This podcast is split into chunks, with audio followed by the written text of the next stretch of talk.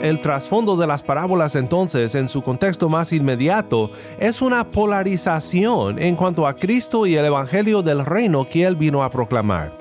¿Cómo pueden algunos recibir con gozo el mensaje del Evangelio del reino y otros, muchos, rechazarlo? Esta es la pregunta a la que las parábolas de Mateo 13 responden.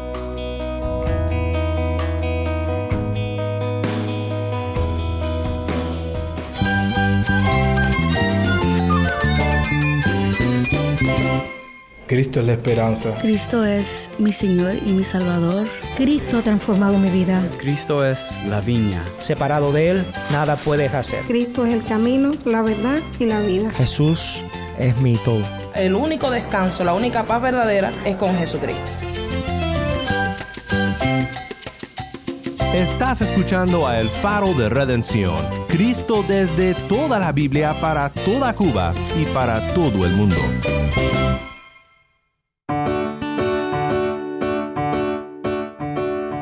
Hola, mi nombre es Daniel Warren, gracias por acompañarme aquí en El Faro.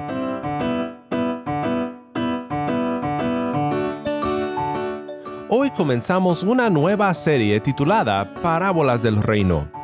Las parábolas de Cristo son una rica fuente para entender el mensaje que vino a anunciar y sobre todo las parábolas del reino en Mateo 13 que nos enseñan muchísimo sobre el Evangelio del reino que vino a proclamar.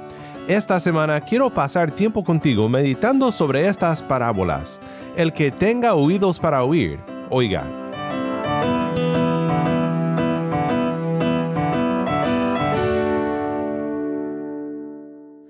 Antes de comenzar, te quiero recordar que tenemos ahora un número de WhatsApp. Para suscribirte a nuestro canal de distribución de contenido o para enviar un mensaje al equipo del Faro, puedes escribirnos al número 1786-373-4880. Cuando nos mandes un mensaje, indícanos desde dónde nos escuchas y si nos permites compartir tu mensaje aquí en el faro. Nuevamente nuestro número es 1-786-373-4880. En los años 70 y 80 crecieron en notoriedad los agroglifos, misteriosos círculos de cosecha que aparecieron primero en el Reino Unido y luego en muchos otros lugares. Explicaciones abundaban, farsas, ovnis, toda clase de hipótesis. Pues cuando llegamos al capítulo 13 del Evangelio de Mateo, encontramos lo que llama Jonathan Pennington agroglifos divinos. En Mateo 13 tenemos una concentración de parábolas que Cristo habló, parábolas del reino. Y cuando Jesús empezó a hablar estas parábolas, eran tan claros su significado para aquellos que le escuchaban como lo fueron los agroglifos en los trigales del mundo hace unas décadas. ¿Pero qué? Así es, no entendieron nada. Tal vez tú también has batallado un poco con comprender estas parábolas del reino. Si es así, ya somos dos. Pero comenzando con esta primera parábola del reino en Mateo 13, quiero que juntos aprendamos a comprender el mensaje de Cristo sobre su reino. Para calibrar nuestra brújula antes de emprender nuestro viaje en Mateo 13, es importante entender primero dónde se sitúa el capítulo en el desarrollo del Evangelio según Mateo. El comentarista R.T. France explica el contexto inmediato. France dice, los capítulos 11 y 12 han ilustrado las crecientes divisiones entre las personas en sus actitudes concernientes a Jesús, culminando en el contraste agudo entre los verdaderos discípulos y todos los demás en el capítulo 12, 46 al 50 división y el problema de cómo algunos podían rechazar el mensaje de Jesús mientras otros responden son los temas subyacentes de este capítulo también. Las parábolas entonces proveen algo de explicación de las actitudes reveladas en la narrativa anterior.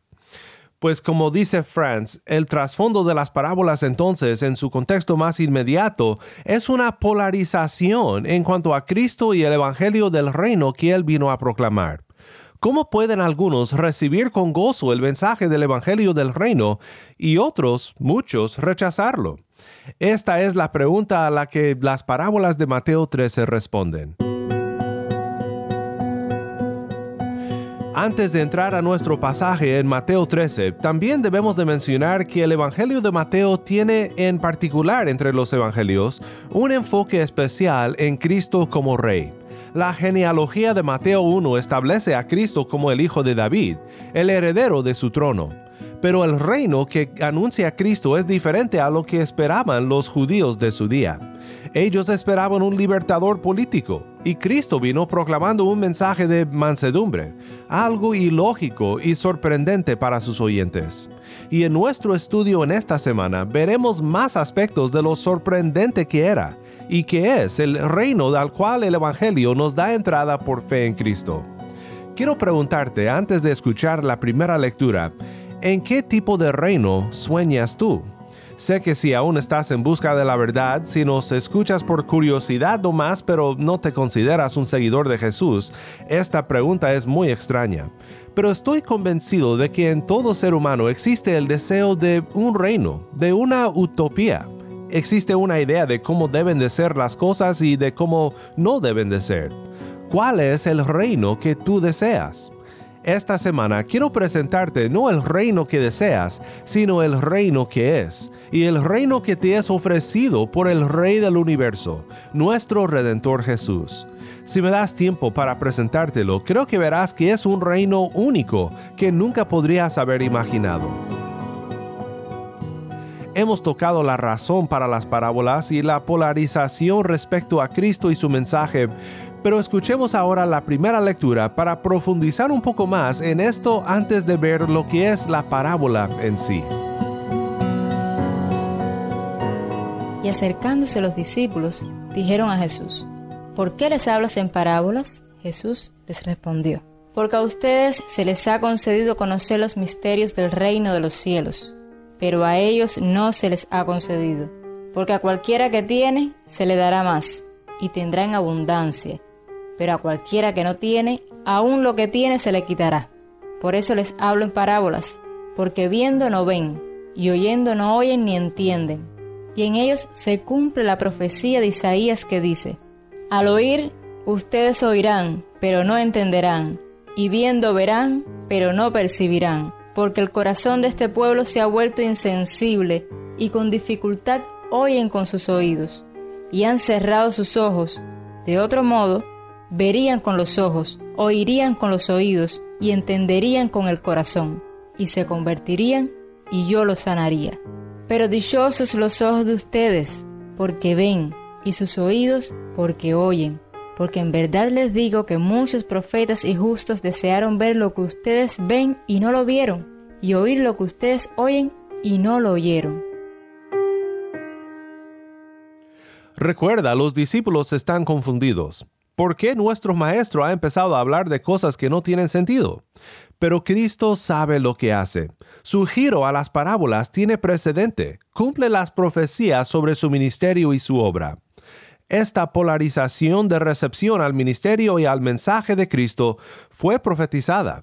Solo en aquellos a los que por la fe les fue dado a conocer el significado de este mensaje, podían las parábolas dar fruto y resultar en dicha al oírlas.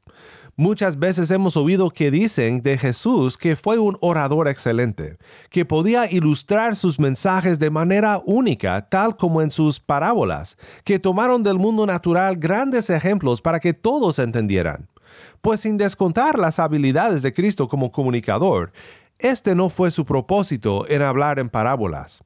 Al oír ustedes oirán, pero no entenderán, y viendo verán, pero no percibirán porque el corazón de este pueblo se ha vuelto insensible, y con dificultad oyen con sus oídos, y han cerrado sus ojos.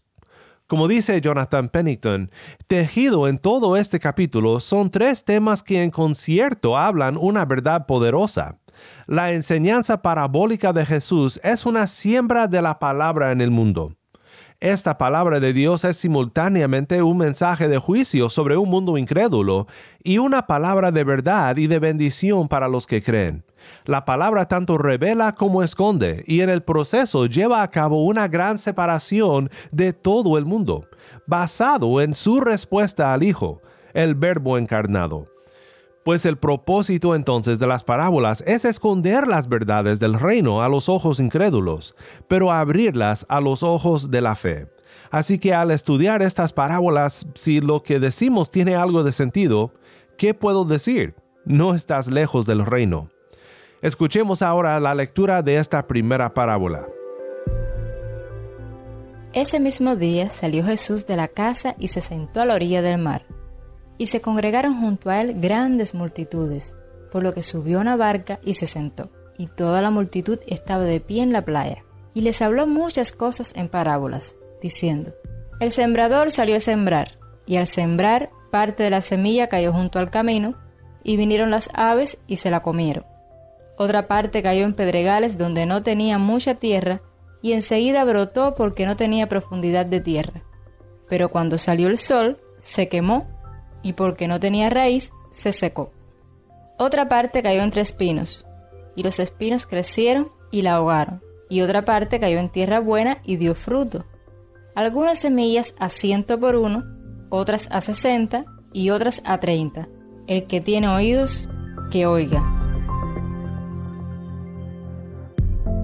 Una parábola paradigmática con todos los elementos de una parábola y su significado, y en solo un momento veremos el significado que Cristo le explicó a sus discípulos. Hay tres actores principales en esta parábola, el sembrador, la semilla y el suelo o la tierra que recibe a la semilla. ¿Cómo explica la parábola Cristo, dándonos su interpretación exacta y divina? Ustedes pues escuchen la parábola del sembrador. A todo el que oye la palabra del reino y no la entiende, el maligno viene y arrebata lo que fue sembrado en su corazón. Este es aquel en quien se sembró la semilla junto al camino. Y aquel en quien se sembró la semilla en pedregales, este es el que oye la palabra y enseguida la recibe con gozo, pero no tiene raíz profunda en sí mismo, sino que solo es temporal, y cuando por causa de la palabra viene la aflicción o la persecución, enseguida se aparta de ella. Y aquel en quien se sembró la semilla entre espinos, este es el que oye la palabra, pero las preocupaciones del mundo y el engaño de las riquezas ahogan la palabra y se queda sin fruto. Pero aquel en quien se sembró la semilla en tierra buena, este es el que oye la palabra y la entiende. Este sí da fruto y produce, uno a ciento, otro a sesenta y otro a treinta por uno.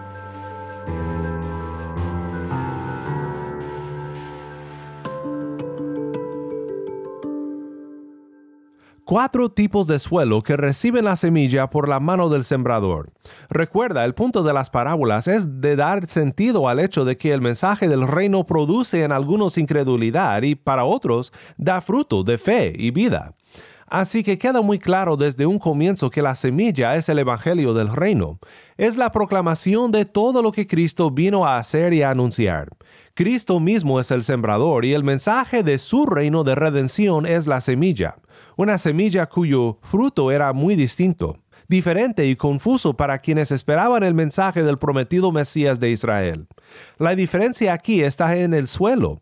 Tres suelos o tres tipos de tierra que no pueden recibir el mensaje del reino, pero una tierra que sí la recibe.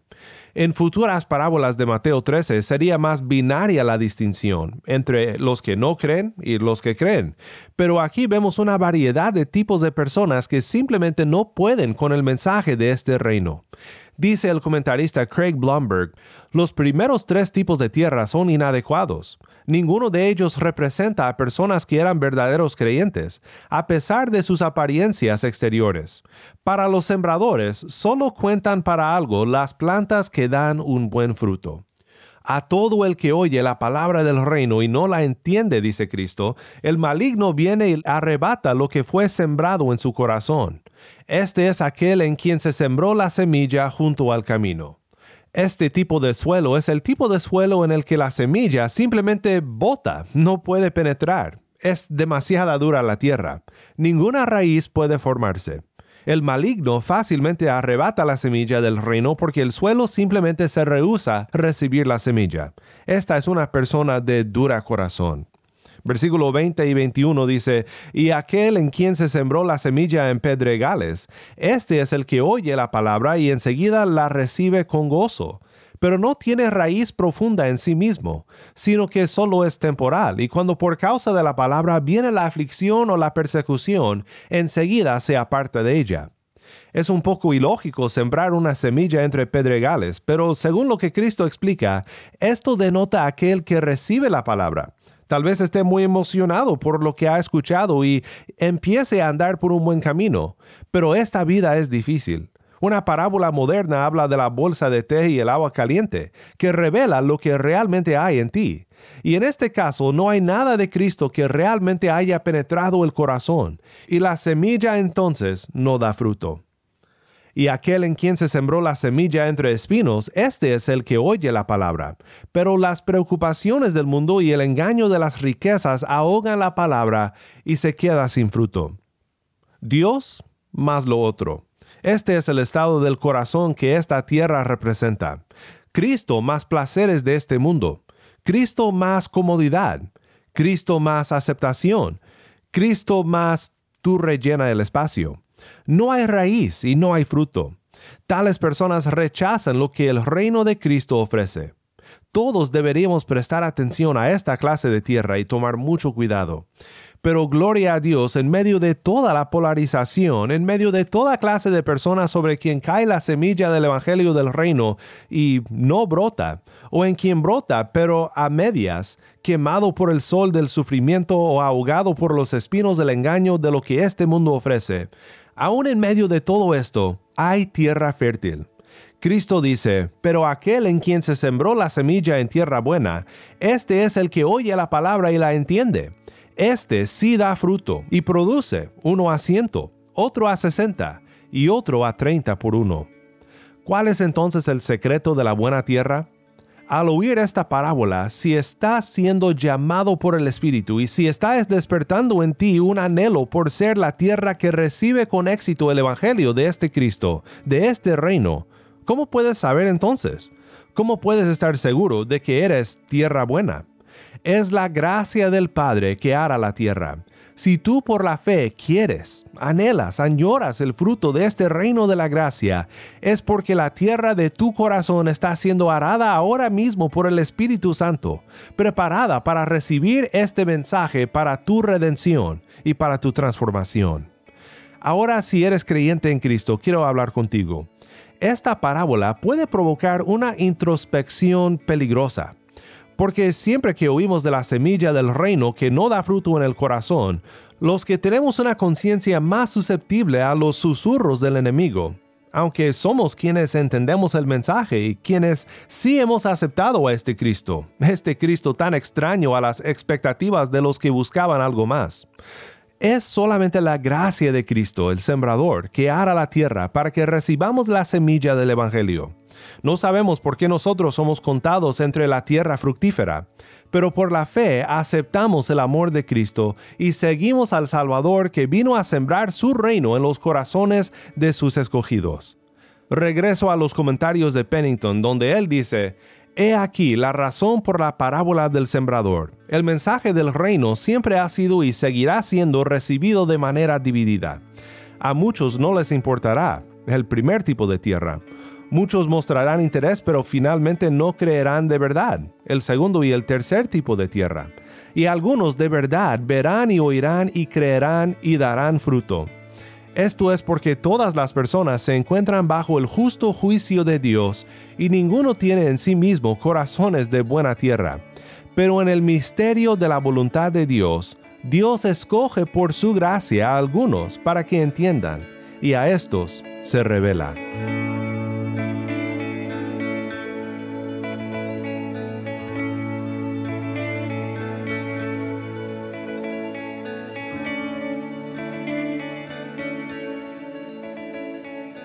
Mi nombre es Daniel Warren y esto es el faro de redención.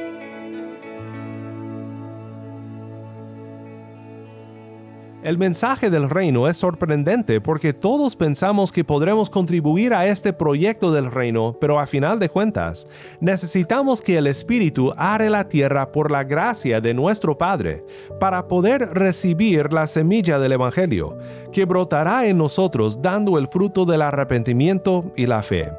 Mi oración es que todos lleguemos a conocer las maravillas de esta gracia.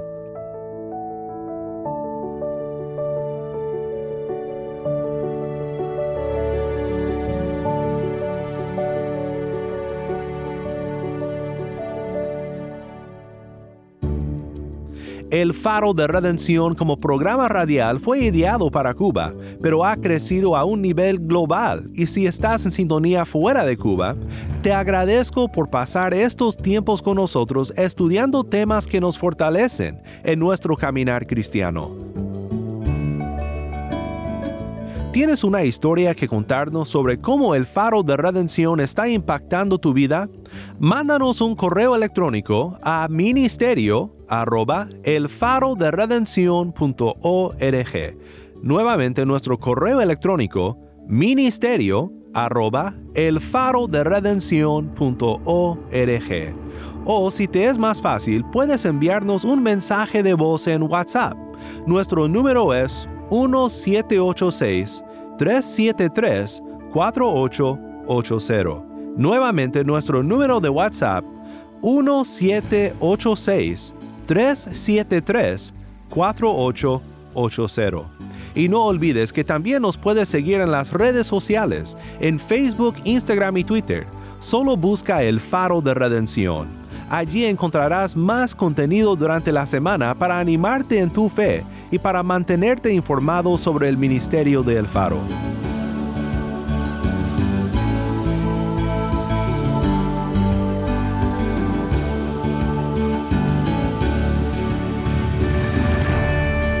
Para unirte con nosotros financieramente para resplandecer la luz de Cristo y compartir la voz de su pueblo en Cuba con oyentes como tú en todo el mundo. Visita nuestra página web elfaroderedención.org diagonal donar. elfaroderedención.org diagonal donar.